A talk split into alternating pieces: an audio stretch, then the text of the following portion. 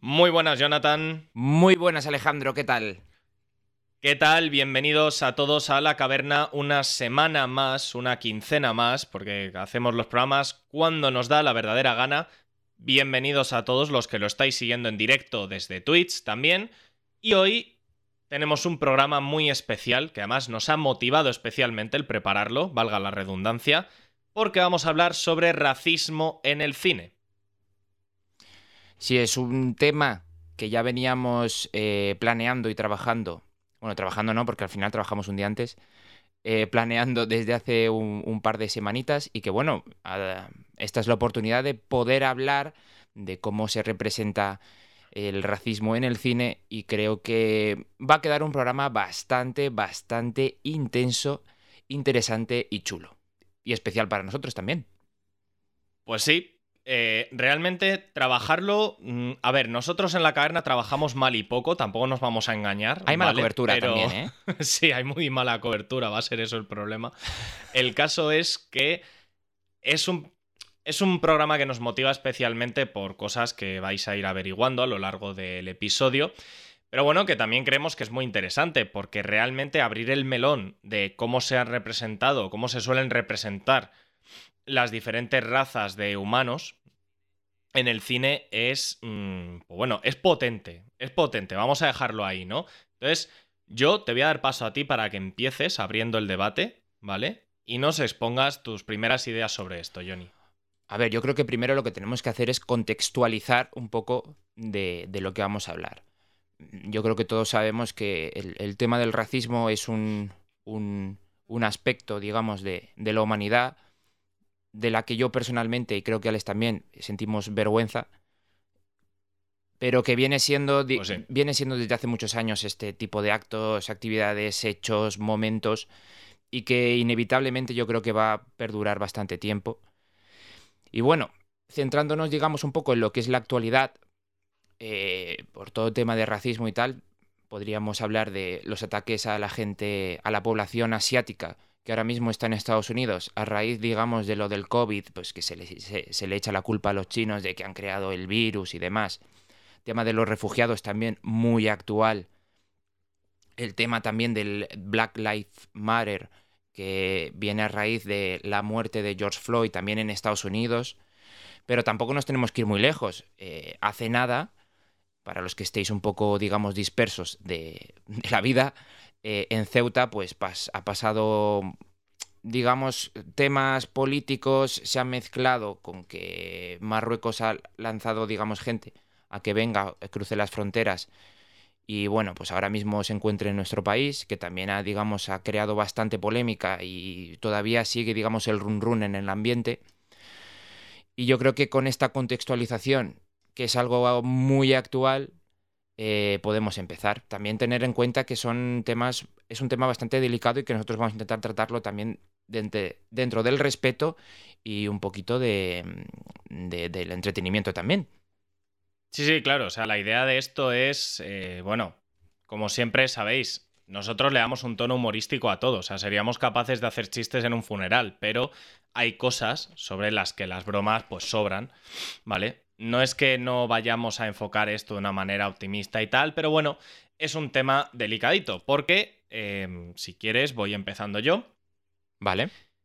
Eh, yo quiero hablar sobre todo, sobre todo, sobre todo, yo en lo que voy a enfocar todo lo que para mí está mal con el tema de las razas en el cine, es con un tema de roles, ¿vale? Roles eh, que también podríamos llamar estereotipos, pero no es exactamente lo mismo. Estereotipos todos sabéis lo que es, no voy a entrar. Mm, ya sabemos que se estereotipa mucho y demás, ya está. Lo dejamos ahí. El tema roles ahí sí me parece muy guay de hablar, porque eh, ¿os habéis parado pensar alguna vez en los roles que suelen tener los diferentes personajes, digamos, de, de otras razas que no sean la blanca en el cine? O sea, es decir, sobre todo cine mainstream, ¿vale? ¿En cuántas pelis veis personajes negros o latinos que eh, tienen pues vidas o actitudes o comportamientos iguales o similares a los de sus coprotagonistas blancos. Me refiero, es que es muy cantoso porque en muchísimas pelis eh, meten a un negro para ser el payasete de la película, ¿vale? El típico... Mm, em, ¿Cómo se llama este, tío? El humorista este... El típico Kevin Hart, ¿vale? Que intenta hacer gracia y en la mayoría de los casos ni siquiera la tiene. O sea, le meten para ser el bufón de la corte. y, y, ya está. Y es todo lo que aporta la película, ¿sabes? Es el negro gracioso. Así de claro. Y sobre esto, yo voy a decir algo que, va a sorprender mucho, porque todo esto tiene un origen, esto no es porque sí, ¿vale? Johnny, Johnny ahora mismo ya está atando cabos con una cosa que hemos hablado antes del programa. Em, históricamente, ¿vale? Eh, todos sabemos que Disney pues, siempre ha sido una empresa con ciertas polémicas con estos temas, ¿no? Eh, por mucho que ahora quieran ir de súper inclusivos y súper diversos y súper guays. Y mm, hay un personaje histórico en Disney ¿vale? Algunos, algunos ya os la estáis viendo venir, que representa exactamente esto y que es el origen, de hecho, de todo esto, porque Disney eh, empieza en los años 30, en un Estados Unidos mucho más racista incluso de lo que es ahora, y había un personaje que representaba a la perfección el rol del negro en todo el cine actual, que de hecho sigue valiendo. Y ese personaje, Madre mía. que además es negro, ¿Sabes quién es ya, no, Johnny? Tú ya has atado cabos. Vale. Sí, sí. Sí, yo ya he atado cabos ya. Esto no es coña, ¿eh? O sea, esto es real. Cabrón. Ese personaje es Goofy. Que además, para más coña, Goofy significa bufón. O sea, es que para más coña encima, ¿vale? Y esto os parecerá ahora mismo, muchos estaréis descojonando diciendo que porro se ha fumado este. Yo no fumo porros. Esto es completamente real. Eh, y, da para ver eso, ¿sabes? Un poco el, rol de ciertos personajes por su raza simplemente en las películas. También si os fijáis en pelis de acción, ¿cuántos personajes asiáticos habéis visto que no sean expertos en artes marciales? Quiero decir, vale, que... vale que en Asia las artes marciales están mucho más extendidas, mucho más normalizadas, pero, tío, que tampoco vas por Asia y, cualquier persona con la que te cruzas en la calle sabe kung fu. O sea, John y yo hemos estado en Asia y, no nos ha pasado esto, ¿vale? O sea, no es tampoco algo así. Sí, no hacen patadas voladoras ni hay cada escena de acción. a eso voy con los roles. o sea, siempre como que todavía nos sorprende a día de hoy el ver a un protagonista de una peli que sea de raza pues, negra, asiática o la que toque y actúe de manera normal. O sea, que es que ya vivimos en un mundo muy globalizado y ya las sociedades no tienen tantas diferencias entre sí mismas, o, como lo queráis decir, cada vez tienen más cosas en común. Tío, que, que ahora tú te vas a Estados Unidos, ¿vale?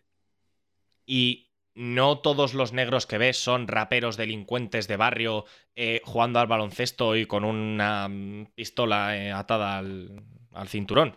No sé si me explico, que es que a ver si ya nos vamos eh, modernizando un poquito con esas cosas, ¿no? ¿O qué?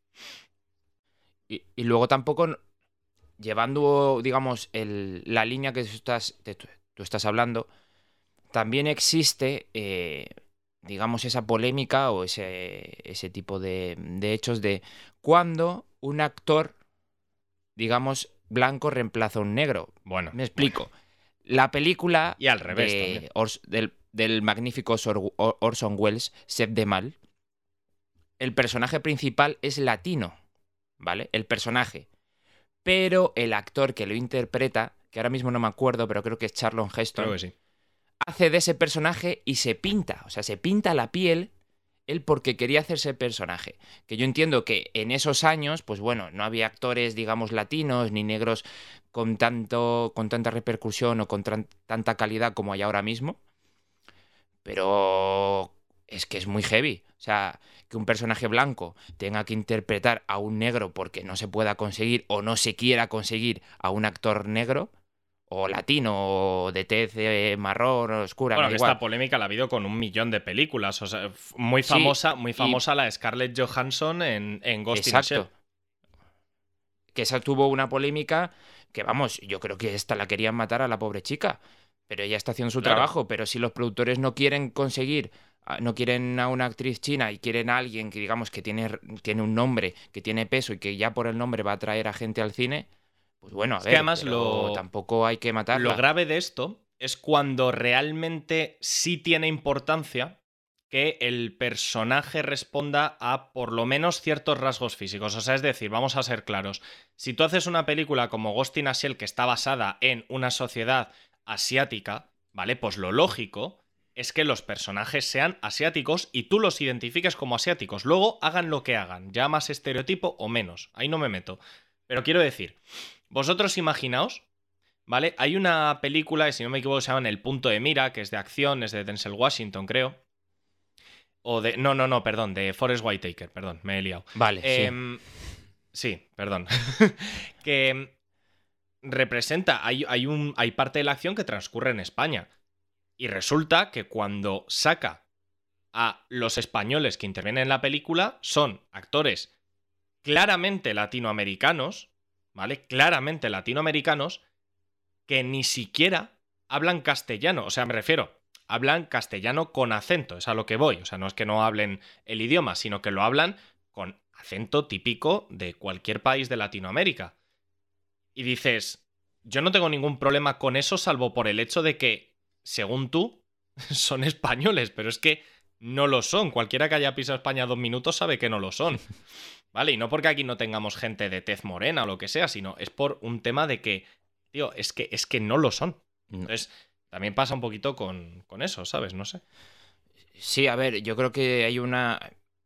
Fuera siempre se tiene una imagen eh, eh, errónea de lo que en realidad está pasando dentro. Yo, por ejemplo, un ejemplo, lo, que nos pasó cuando viajamos a Malasia. Yo no me imaginaba que había tanto racismo en ese país, la verdad es algo que yo creo que siempre hemos comentado, que sí, sí, a, los indios los tienen ahí como si fuesen la peste, pero ya lo digo, desde fuera las cosas, como si desde fuera las cosas se ven de otra manera hasta que te metes en el núcleo de lo que es la situación. Pero también eh, mucho cine, digamos, de que representa a otro tipo de cultura, si tú ves cine de esa cultura, es decir, te vas a ver películas de Bollywood, te vas a ver películas de, del este de Europa, eh, asiáticas, películas africanas, vas a ver que lo que muchas veces se representa en el cine europeo o en el cine americano no es así. Son cosas que a lo mejor se han inventado o que de repente son cosas que llevan siglos o años que han desaparecido de su cultura y que aún así siguen en la mente de, esas personas. Claro, bueno, y, eh, y vuelvo a poner un ejemplo, vuelvo a poner un ejemplo con nuestro país. A mí me revienta, me revienta porque además soy antitaurino a morir. Me revienta cada vez que en una peli de Hollywood llevan la acción a España y sacan una plaza de toros. Porque es que además dicen, mira, vamos a ser realistas, sigue habiendo corridas de toros en España, pero es que ya es algo tan residual, o sea, este debate lo tuvimos una vez en un directo. Yo ya no considero que la tauromaquia sea parte de nuestra cultura. O sea, yo creo que la tauromaquia ha sido durante mucho tiempo, pero ya no. O sea, si ya la van a ver cuatro matados, cuatro viejos asquerosos. Se hace más, se hacen más corridas de toros en México claro. que en España. Y aparte, y aparte, que vamos a ser honestos, si no fuera porque se subvencionan con dinero público, ya ni existían. Si ya rentable hace mucho tiempo que no es la tauromaquia. Entonces. Mm. Te quiero decir que yo no creo que ya sea algo eh, que forme parte de nuestra cultura. Si, por ejemplo, me sacas en una peli de Hollywood a, mm, pues eso, te vas a España y me sacas a tres tíos echándose la siesta, eh, mm, pues sí, pues vale, sí, eso sí puede formar parte de, ¿no? de nuestra cultura como españoles, o comiéndose unas bravas en una terraza, o un relaxing cup mm, de café con leche, yo qué sé, tío, eso sí, pero, pero, tío, los toros ya a estas alturas de la vida, no sé. No, son, no sé, si eso son cosas, tío, lo que, lo que te estaba contando, es la gente tiene una imagen totalmente distorsionada de la realidad. Que ya te digo que aquí lo que tú has dicho de la, de la película de Forrest Whitaker, aquí latinos, eh, en realidad españoles pocos, como mucho en Badajoz que son más morenitos y, poco más. Claro, es que, es, que es un canteo, esa película es un canteo, de verdad. Yo si la queréis ver, la peli no es mala, está entretenida eh, pero es que es un canteo. La escena que sale en España es como, eh, tío, no. o sea, eso no es España, ¿sabes? Lo siento mucho, pero eso no es España, lo siento. de hecho, eh, tú has mencionado de ver cine, de que representa otras culturas y tal. Yo voy a sacar el, primer buen ejemplo del episodio de hoy, que para mí no es otro que Black Panther, la peli de Marvel, ¿vale? Y lo voy a explicar muy bien. A mí Black Panther me parece un buen ejemplo, ¿vale? De representar otra cultura, otra raza y tal, porque no entra en estereotipos. O sea, es decir, a ti te muestra Black Panther un país africano que además es ficticio, por tanto lo puedes hacer como tú quieras, ¿vale? Primera cosa que está bien. Y te muestra pues una sociedad en la que el 100% de los integrantes pues son de raza negra, tienen sus culturas, tienen sus tradiciones, tienen sus rituales, tienen sus tribus, que es algo que en África existe de manera realista, o sea, es decir, no es que mm, nos estemos inventando o estemos estereotipando algo, ¿sabes? Que tampoco salen cazando leones, a ver si nos entendemos, ¿vale? A lo que me refiero es eso. Y a la vez, pues es un país ultra tecnológico, moderno, con sus cosas y tal, y no hay un solo personaje estereotipado. Y de hecho, hay un detalle que lo hablábamos también John y yo, muy bueno, y es que eh, parte de la acción transcurre en un barrio pobre de, Estados Unidos, y muy mal no recuerdo de Detroit, pero no estoy 100% seguro. Puede ser, ¿eh? Y bueno, Estados Unidos es un barrio pobre. Salen un grupo de chavales negros. Y ese grupo de chavales negros no son ni unos pandilleros, ni unos delincuentes, ni van con pintas de mm, Ice Cube en los 90, ¿vale? Ni llevan pistolas, ni, ni andan como si, pues eso. No, son chavales negros de un barrio normal que salen jugando al baloncesto, que es el deporte de los barrios pobres en Estados Unidos, o sea que tampoco es un estereotipo, ¿vale? Y, y, ya está, y los tratan de manera normal. Y es que, si es que eso es todo lo que pedimos, ¿sabes? En plan, Primero, ser realistas. Y segundo, tratar esa realidad de una manera normal y corriente, que no pasa nada. ¿Sabes? No sé, es, es como... Tío, es igual que, que, No sé, no sé. Es que incluso decir la palabra muchas veces, eh, esta persona es negra, hay mucha gente que lo entiende como algo racista, como si fuera malo decir que es negro, ¿sabes? No, no, a mí es la impresión que me da. No sé cómo lo ves tú, pero a mí me da esa impresión como de la gente que le da miedo decir, eh, una persona negra, ¿sabes?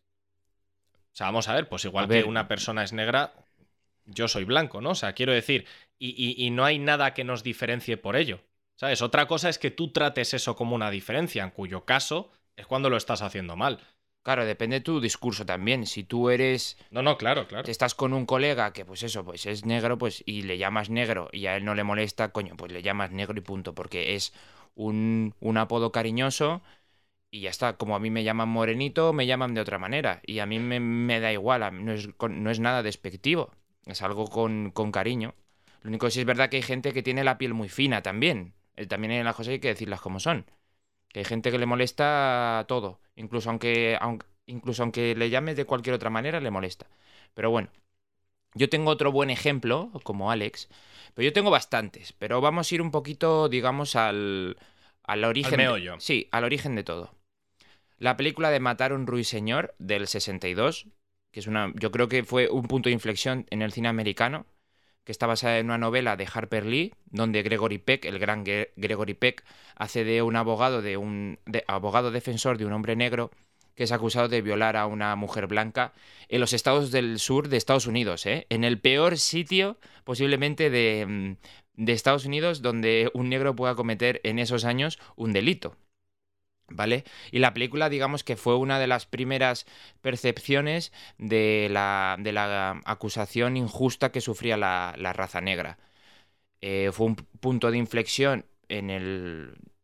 Pues eso, en la visión que había en el cine sobre, sobre la, población negra. Y que, aparte de que. No sé si ganó el Oscar a mejor película, pero estuvo, tuvo bastantes nominaciones. Y, yo la vi hace años y la verdad es que está, está, está muy bien la peli y yo solo la, la, vería solo por lo que os estoy comentando que es anecdótico, que si no sabes el contexto de la película pues a lo mejor te parece una película normal, pero ya sabiendo estas cosas dices, joder, pues esto ya abrió, abrió puertas a lo que va siendo luego el, el, el camino del cine de, pues eso, denunciando la discriminación y el racismo. Luego también hay muchos ejemplos buenos en los que ensalzan a esas personas que han estado prácticamente toda su vida luchando por, por el racismo y la discriminación, que pueden ser la película de Malcolm X, con el grandísimo Delsen Washington, y, y la película de no hace mucho también, de Selma, donde estaba la figura de Martin Luther King, con otra magnífica actuación de David Oyelogu, creo que se llama así. Eh, No te puedo ayudar. Creo que era así el nombre. Creo pero bueno, que sí, creo que sí, creo que es, es, eh, eh, una es algo, película es con- algo así. Es que el apellido es difícil de pronunciar, pero es algo así, sí. es- es brutal. O sea, son, son películas que al final enseñan mucho más de lo que de lo que a lo mejor podría enseñarte en el cole o en el instituto. Son películas que con una hora o dos te enseñan valores y todo lo que sufrieron en esos momentos. Y por eso es tan bueno el cine, tío, porque representa estas, estas situaciones de una manera que se te quedan grabadas en la memoria. Pero seguramente en también el corazón también. porque tienen la perspectiva correcta. O sea, es decir, por ejemplo, ¿vale? Eh, vamos a imaginar que quisiéramos hacer una película sobre el barrio donde yo vivo, ¿vale? Sobre Tres Olivos. Eh, ¿Qué narices va a venir a contar de Tres Olivos una persona que no lo ha pisado en la vida? Me refiero, tú imagínate que viniera, mm, pues, tío, no sé. Es que incluso tú, ¿sabes? Que has estado aquí tres veces, cuatro ratos, pero no lo conoces realmente, ¿no? Es como si yo fuera, eh, bueno, yo en, en- en Lucero sí que he vivido unos años, pero muy de pequeño. Pero bueno, tú imagínate alguien que no conociera tu barrio y va a hacer un documental sobre tu barrio. Pues mira, con todo el cariño, no tienes ni puñetera idea ni siquiera de cómo enfocarlo. Y esto es igual, ¿vale? Parece que es una chorrada, pero que, mm, por ejemplo, incluso en el caso de Black Panther o de cualquiera de las pelis que hemos mencionado, que los propios directores sean de raza negra es algo que ayuda, porque ellos han vivido ciertas cosas que saben darles enfoque, ¿sabes? Sí. Eso es a lo que voy. Malos Total. ejemplos, que también los hay, ¿vale? Yo para hablar de malos ejemplos no voy a poner ninguno en concreto, simplemente voy a explicar el concepto cuotas, ¿vale? ¿Qué son cuotas en el audiovisual? Cuotas son meter diversidad forzadamente. Es decir, para cumplir. Es decir, para que Que, que está muy de moda últimamente. bueno, llevan muchos años de moda. Es decir, para que logres identificar a más grupos sociales por el simple hecho de que hay una persona del mismo color que ellos o del mismo sexo en la pantalla, ¿vale? Lo explico bien. Em, tú metes en una peli a un grupo de chavales de los cuales hay uno blanco, eh, uno moreno, uno negro, uno latino, uno chino, em, o una, ¿vale? O sea, no eh, la diferencia de sexos me da igual. Eh, pero quiero decir, y todos son estereotipos penosos de lo que Más no claro. poder. o sea, es decir, tú no metes un personaje chino porque ese señor es un gran actor y te va a valer para dar la personalidad que tú quieres al personaje que no tiene nada que ver con que sea chino, ¿sabes? No, no, no, no, no. Tú metes a un personaje chino para sacarle haciendo artes marciales, comiendo con palillos, ¿vale? Y, mm, eh, pues bueno, no sé, todos los estereotipos y siendo muy bueno en mates, ¿vale? Igual que metes a un negro para hacer de payasete, vivir en un barrio pobre y, y- y- y morir el primero. Pues esto, esto, eso son cuotas. Eso- Entonces, eso- cualquier peli que os imagináis sí que así, no. eh, para mí es un mal ejemplo. Ese- esa regla es, no falla, ¿eh? El negro siempre muere el primero, macho. El negro siempre muere el siempre primero. muere el primero. Joder, macho. Bueno, eh, también hay. Ahora voy a poner un buen ejemplo. La película Invictus, que hace referencia. Pues, cuando Mandela llegó a la presidencia y hace, pues, hace todo lo que está en su mano para que haya, digamos, tolerancia y reconciliación entre la, la población blanca y la, y la población negra a través del rugby en el Mundial del 95, donde se le celebró en ese país. Que también se utilizan mucho películas de deporte para, digamos, para también ver que no solo diga, en los barrios o, o en las calles hay discriminación, sino también en el deporte, Sí, sí, en el claro. ámbito laboral, en todos los ámbitos hay discriminación. En el deporte está muy bien porque, digamos, es muy atractivo. En el rugby, que es el deporte rey, yo creo que en Estados Unidos, hay mil películas sobre ese tipo, pero. Y baloncesto también. Eh, Camino a la Gloria, El Expreso, vale, hay un montón sobre el deporte. Pero yo tengo un ejemplo que lo he considerado bueno, pero en realidad es malo. ¿Vale? Me explico. Es un documental que dura 45 minutos, que se llama The Negro Sol- Soldier, del 44, que tuvimos la oportunidad de ver en la universidad Sí. y que prácticamente es un panfleto eh, bélico del ejército de Estados Unidos. Bueno, y Sigamos prácticamente, llamando- o sea, lo es, de hecho. Sí, sí, es. es, es un panfleto donde, digamos, el gobierno de Estados Unidos valora a la, valora a la comunidad, entre comillas, ¿vale? Valora a la comunidad negra y les convence para que se apunten al ejército y combatir en la Segunda Guerra Mundial. En ese momento Estados Unidos, su racismo estaba eh, al nivel 100, ¿vale? Pero claro, somos racistas para lo que queremos. Es decir, cuando necesitamos ayuda en la Segunda Guerra Mundial, oye, sois los mejores. No, no, claro, pero es Eh, que eso lo hace un más racista, o sea. Sois nuestros bros, chocamos, give me five, eh, bros toda la vida, venidos los domingos a comer a casa y tan amigos, ¿sabes? Te presento a mi hermana. Eh, no, a ver. Los que- domingos, los domingos a comer a casa y el lunes a primera línea de batalla que os peguen el tiro a vosotros y no al blanco, ¿sabes? Exacto, por eso digo que es un buen ejemplo para demostrar que esto les hace más racistas aún de lo que era en ese momento, Qué asco. pero ¿eh? es, pero es mal ejemplo porque juegan a esa, a la, a la de, vale, para aquí no, para aquí sois nuestros amigos de toda la vida. Bueno, te digo una cosa. Las dos pelis que vamos a traer hoy tienen un factor en común y es que no es el negro el que muere el primero, ¿vale? Exacto. Como hilo, ¿eh? Como hilo. Cuidado, ¿eh? Y yo he de decir una cosa. em, yo iba a traer otra peli. em, y de hecho, la peli que yo había elegido para el programa es la que voy a hacer eh, luego como recomendación. Pero eh, Johnny tuvo eh, dos geniales ideas para pelis, la que va a traer él y la que os traigo yo. Así que hay que reconocerle el mérito. Esta vez no he escogido yo la peli, ha sido todo ¿Me idea podéis suya. aplaudir, por favor? Eh, no la aplaudáis, que encima se lo cree. Pero la peli que yo voy a analizar es Get Out, ¿vale? Eh, una película de 2017 de Jordan Peele, que hay que decir que es un director que viene del mundo de la comedia, pero además de la comedia eh, histriónica, absurda, tal, y está haciendo unos peliculones que te cagas, ¿vale? Es muy bueno, es muy bueno, es muy bueno. Es buenísima. Es que esta encima fue su debut como director de, de peli, ¿vale? Se llevó, para mí, mira, del reparto no es que haya nadie mal, ¿vale? Pero tengo que destacar al prota, Daniel Kaluuya, que es un actor para mí muy, muy interesante. Eh, que Sí, también sale en Black. Panther, por cierto, hay que decirlo.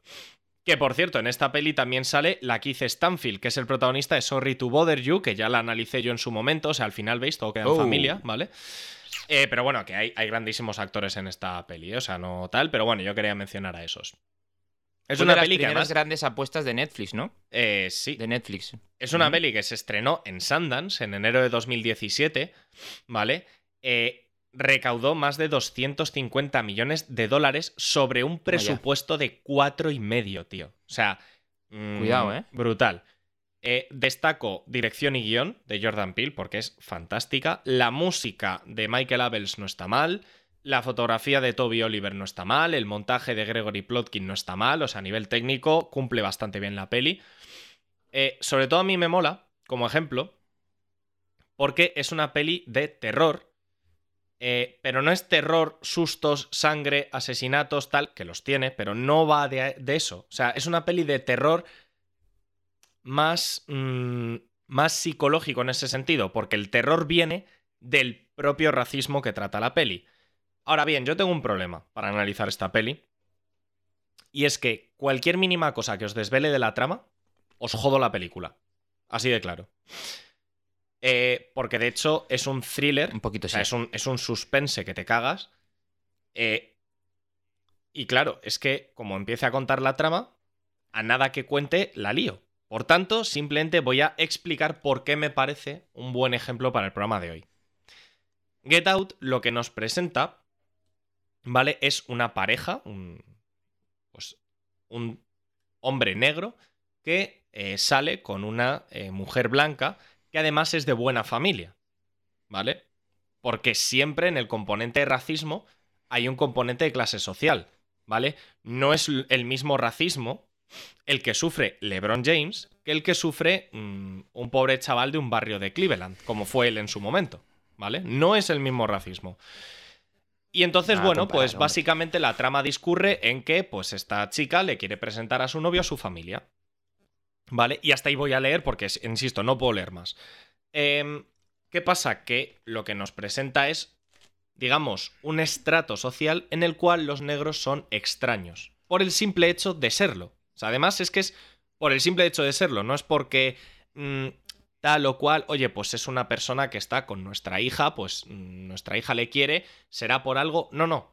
Es que incluso en esa situación, él es un extraño. Y esta peli lleva ese racismo hasta un extremo que, insisto, no puedo desvelar, pero bueno, antes hablábamos de roles. Y para que entendáis por dónde van los tiros, digamos que aquí el rol del negro en esa peli, en ese universo ficticio, en esa sociedad, en ese estrato social, es, eh, o sea, es llevado al extremo más racista que te puedas imaginar. ¿Vale? Em, insisto, es que, me, es que me jode no poder contarlo, ¿sabes? Es que no quiero hacer spoilers. Ya, me es, jode. es una putada, porque haces... Lo estoy además, intentando, lo estoy no intentando. no es tan... No es tan antigua como la que hablaré yo... Mm. Como la que voy a hablar yo, pero... Pero es que, claro, es que esa película... Es mejor no contar mucho, la verdad. Pues sorprende. Bueno, hay otra cosa que destacar, que es que la película funcionó muy bien en Estados Unidos, pero cuando salió fuera no funcionó tan bien. Pero porque es tan pensada para lo que estaba.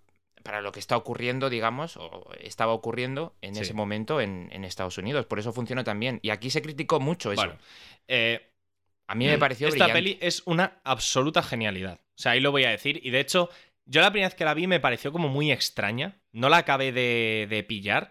Y, y me he ido enamorando de ella luego con el tiempo. O sea, es un peliculón, ¿eh? Es que no hay que, no hay que decirlo suave. Es un peliculón, sinceramente. Y, mm, y de verdad, refleja muy bien cómo en ciertos estratos sociales todavía sigue siendo un problemón el tema del racismo. Ya digo, porque además ni siquiera es que este protagonista negro sea mm, un pandillero del gueto. O sea, es que es un fotógrafo con una buena carrera. La casa que, en la que viven él y su chica no es una casa de mierda. O sea, te quiero decir que, que se nota que tienen un nivel de vida aceptable, ¿sabes? Que no es tampoco... Pero claro, no es lo mismo luego, eh, pues eso, mm, comparando con familia rica de toda la vida, millonarios, no sé qué, obviamente al lado de esa gente todos somos pobres, claro. Y, y yo creo que lo refleja Sí, muy que bien. luego al final también hay de todo. Sí, es, es una, es una muy buena película. Me apunto el tanto de vértela. Sí, sí, sí, no, no, y todo tuyo. De, de- hecho, ganó, ganó un Oscar a Mejor Guión Original, Jordan Peele. Lo ganó, estuvo nominada a cuatro por Mejor Peli, Director y Actor, aparte del de guion que ganó. Y también ganó el BAFTA a Estrella Emergente Daniel Kaluuya, ¿vale? Que luego es verdad que a mí sinceramente me está faltando que vuelva a hacer otro peliculón, que vuelva a hacer otro papelón de la leche, porque después de eso hizo Black Panther y poco más.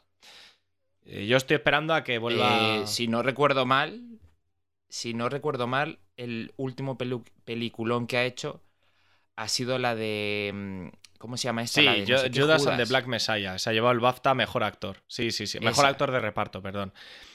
Pero me falta, No me falta visto, un papelón protagonista está- suyo, como aquí. Me falta otro, ¿sabes? En plan, ya para que acabe de despegar. Yo le descubrí.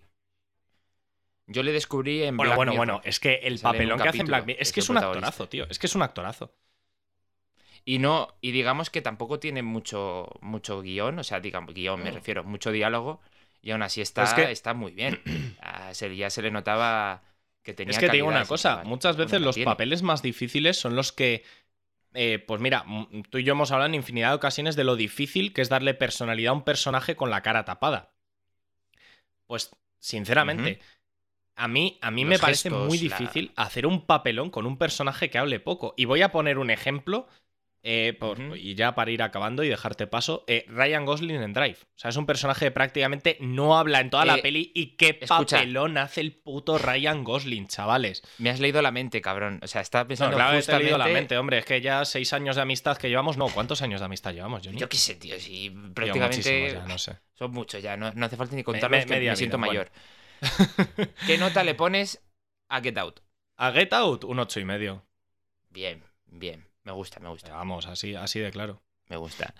Y ahora, dándome paso a mí, yo voy a hablar de otro peliculón y haciendo, digamos, honor a mis gustos de la ciencia ficción, voy a hablar de Distrito 9, District 9 de Neil Blomkamp. Un peliculón, ya lo aviso, ¿eh?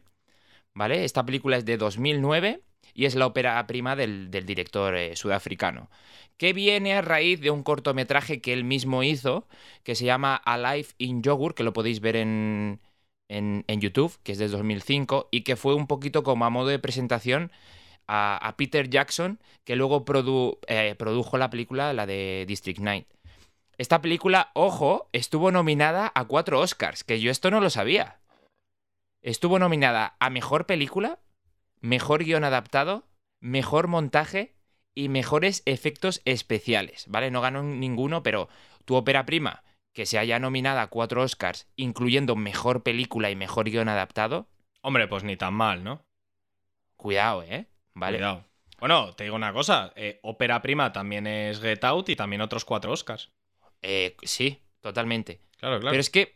Y, y tiene mucho mérito porque las películas de terror y ciencia ficción, sobre todo la de terror, no suelen gustar mucho. Ya, ya hemos hablado aquí eh, que los Oscar pues tiran un poquito más a lo que son dramax. Uy, dramax. A lo que son dramas y biopics, ¿vale? sí, pero, bueno, tiene, final- tiene su mérito también.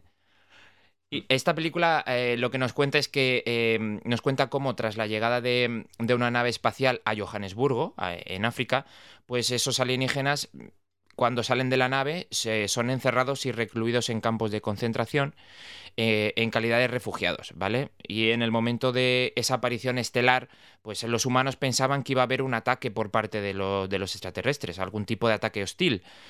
Pero eso nunca tuvo lugar, ¿vale? Esa es la premisa con la que parte la película. Ya os aviso que esta película es... Diréis, ¿por qué está hablando de esto en el episodio de racismo? ¿Vale? Pues eh, perdón, eh, lo que hizo fue tener una visión fantástica de lo que era el apartheid, ¿vale? Si no sabéis lo que es el apartheid, os lo cuento ahora resumido eh, muy brevemente, ¿vale?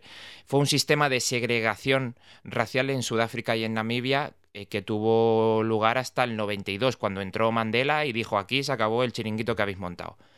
¿Vale? Lo que hacían es que, como sucede en la película, pues, eh, digamos, construyeron lugares separados para meter a, pues, a distintos grupos raciales en esos, digamos, eh, lugares, que luego entiéndase que son campos de concentración, porque al final metes a grupos raciales en esos sitios, donde el poder era exclusivo para la raza blanca, donde podían votar y estaba prohibidísimo, pero prohibidísimo, tanto los matrimonios como las relaciones sexuales entre personas blancas y negras, ¿vale? O sea, imaginaos el panorama que había en su momento allí. Pues es algo, algo mismo traslada el director a esta película, pero con alienígenas, ¿vale? Eh, el aspecto de la película, digamos que es como un reportaje televisivo documental donde integran pues entrevistas a, a los protagonistas, imágenes de archivo, eh, muy rollo como si fuese, digamos, la serie de Office, pero no tiene toques de humor, ¿vale? Tiene algún toque de humor, pero para que os hagáis una idea es rollo estilo Office, ¿vale? Pues meten alguna entrevista mientras sucede algo, comentando lo que está pasando. Y en el, en el cortometraje, que yo lo he podido ver varias veces, eh, ya se retrataba, digamos, muy bien cómo los medios cubrían este hecho, ¿vale? Y lo que más fa- me fascina del cortometraje, que luego se ve en la película, porque al final tienen más presupuesto, es lo bien integrado que están los efectos especiales, tío. O sea, tú, por ejemplo, puedes ver un reportaje de televisión ahora mismo de la Plaza Mayor, de alguna manifestación o cualquier movida que esté pasando, y te integran ahí unos alienígenas y dices, coño, es que parece de verdad. Y lo mismo pasa aquí, está súper bien hecho. Por eso la nominación al Oscar, y, y cago en la leche que no se lo llevó, joder. Eso me da, un- me da una rabia, Hay, pero bueno. hay para mí eh, alguien muy destacado en District 9, que es el actor, ¿vale? El actor Totalmente. prota, eh, Sharto Copley o Sarito Copley, no estoy muy seguro cómo se dice. Salto Copley.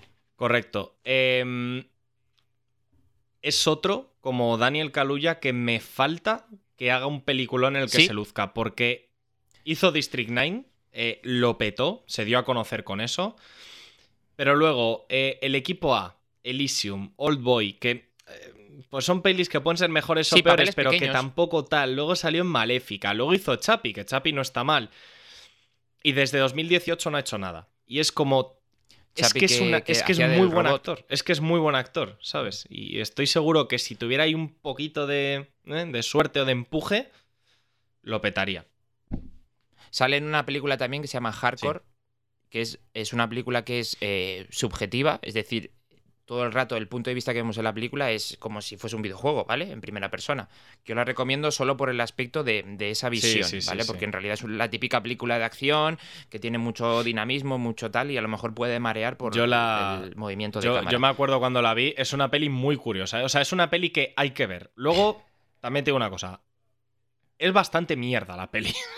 la peli es bastante Sí, mala. pero ya el punto de vista, tío, Pero, el punto de pero vista la mola. idea es, es, es muy guapa. Eh, o sea, yo es una peli que recomiendo a todo el mundo que vea por, por, bueno, solo por verla. Luego os olvidáis de ella. Sí. Y volviendo a la, a la película de District 9, eh, me- eh, es fascinante cómo trata el tema del conflicto y el desencuentro entre civilizaciones, que entiéndase la similitud, aquí sería con los alienígenas, pero en su momento la raza negra con la raza blanca, la imposición de las reglas del fuerte al débil, ¿vale? Entiéndase, entre comillas, fuerte al débil, aquí el humano sobre el alienígena, que también es... El alienígena, coño, tiene tecnología que lo mismo te mata con un boli, con su boli alienígena. Pero aquí entiéndase que también es igual la raza fuerte, la raza blanca, a la raza débil, la raza negra, alienígenas en la película. Y luego también el dilema del comportamiento humano a, esta- a este tipo de, si- de situaciones. Si lo hacemos con nuestra propia raza y con los alienígenas también, te da a entender de que ese racismo nunca va a desaparecer. Claro. Ese tipo de, de- de aspectos, Exactamente. de actitudes, perdón. Y además también Y District 9 marca muy bien el tema de lo que hablaba yo antes también de- del tema clase social, porque los alienígenas están en un gueto. O sea, quiero decir, para darle más solidez Totalmente. al tema. Sí, sí, sí, o sea, o sea, visualmente lo veis y los alienígenas están maltratadísimos.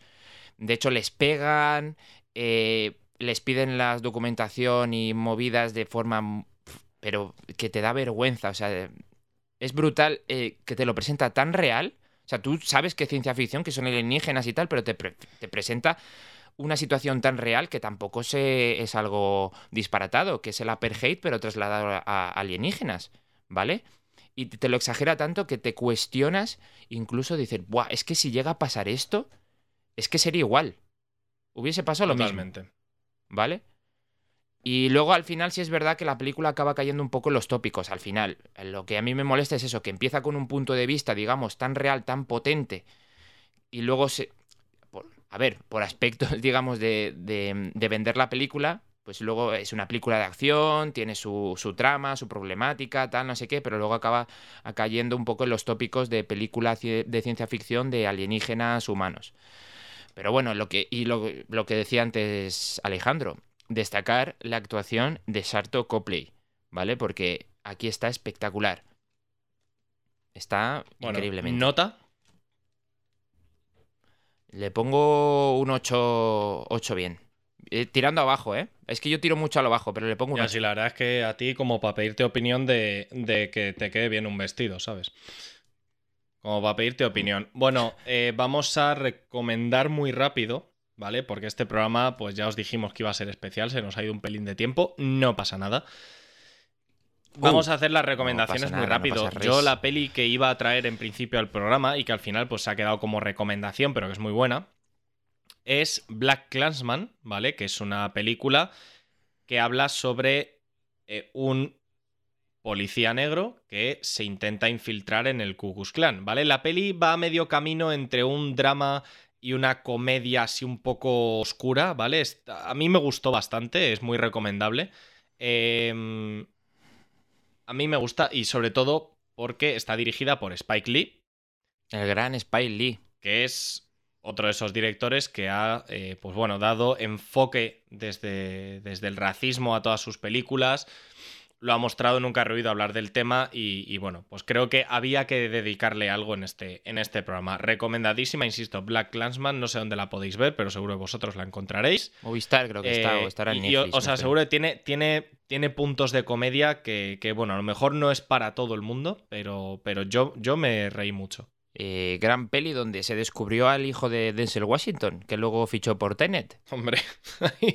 Eh, y hace un Gran papelón, ¿eh? Vamos a, vamos a decirlo claro. Él y Adam Driver, que también sale, se lucen. Adam Driver es muy bueno. Adam Driver Es es, que, muy bueno eh, cuando quiere, tío. Adam Driver es muy... Sí, sí. Bueno, no sé si cuando quiere o cuando le dejan. Está, está por decidir. Bueno, sí, puede ser. Porque lo de, No, lo de Kylo eh, Ren es para hacérselo mirar, ¿eh? Lo de Kylo Ren es para hacérselo mirar, pero bueno. Buah, creo que- Quita, quita, quita. Fíjate, yo, eh, Adam Driver y Kylo Ren creo que es más un problema de casting que de, que de actor. Pero bueno. Puede ser. Pero bueno, eh, podríamos hacer también un, un especial Star Wars Sí, o algo no. así. O Star Trek. Nah. Eh, y bueno, y recalcando lo que has dicho de Spike Lee, el gran defensor de, mm, del- mm, contra el racismo y la discri- discriminación en el cine ha sido el, el Spike Lee en Estados Unidos y yo creo que a nivel mundial y que prácticamente toda su filmografía tira por, por ese estilo. Y bueno, eh, mi recomendación, ¿vale? Mm, Es la segunda temporada de Love, Death and Robots. ¿Cómo no? Qué pesado con la ciencia ¿Cómo ficción, no? tal, ya has hablado ¿Cómo de no? todo, no sé qué. Me da igual, es nuestro programa y hablo de lo que me da la gana. He venido a hablar de mi libro, no del tuyo. Recomiendo mucho la segunda temporada. ¿Por qué? Porque son buenísimos, tío. Animación y ciencia ficción, ¿vale? Yo sé que son capítulos cortitos, es la mitad de la primera temporada. Digamos que han tirado la calidad baja un poquito, pero es que aún así, tío, te presentan unos universos, macho. Y hay una calidad en la animación. Han tirado mucho por la animación que se acerca mucho a la realidad, que eso para mí es un poco utilizar actores. Pero hay un capítulo a nivel técnico que sale Michael B. Jordan, que hay, que hay momentos en los que piensas, o es el actor real o es animación. O sea, me hizo dudar en plan de no saber si utilizaban rotoscopia o, o algo así, pero bueno. Y luego hay, hay capítulos que a nivel técnico son muy buenos por la animación que utilizan, que son muy curiosos. Y luego por historia hay algunos que te hacen pensar bastante. Y la recomiendo mucho. Tanto la serie en sí como la segunda temporada, la primera temporada, todo lo que ven- tenga que ver con animación, ciencia ficción. eh, yo soy vuestro guía. Bueno, pues oye, fantástico programa. ¿Vale? Maravilloso, ¿eh? A mí me ha Sí, gustado sí, mucho, sí. ¿eh? Hemos dicho muchísimas cosas y yo creo que... Yo creo que, vamos, te lo dije a ti en privado, es el mejor dúo de pelis y mejor adaptadas a lo que hemos hablado el resto del programa que hemos traído. Exacto. Y nada, chicos, eh, en un par de semanitas nos volvemos a ver, ya empiezan las alergias, empieza el calor. Yo grabar este programa con el aire acondicionado puesto porque aquí en la caverna, pues en fin, no tenemos eh, ventanas. Las cosas funcionan por arte de magia. Claro. Pero bueno, que esperemos que lo disfrutéis. Como siempre, like, suscribirse y compartir son palabras preciosas. Gracias a los que lo habéis seguido en Twitch. Y nos vemos próximamente con. Pues alguna otra Con cosilla que nos inventaremos para hablar. Algo nos inventaremos. Claro que sí. ¿Vale? Venga, chicos, nos vemos. Besitos a todos. Chao, bellos.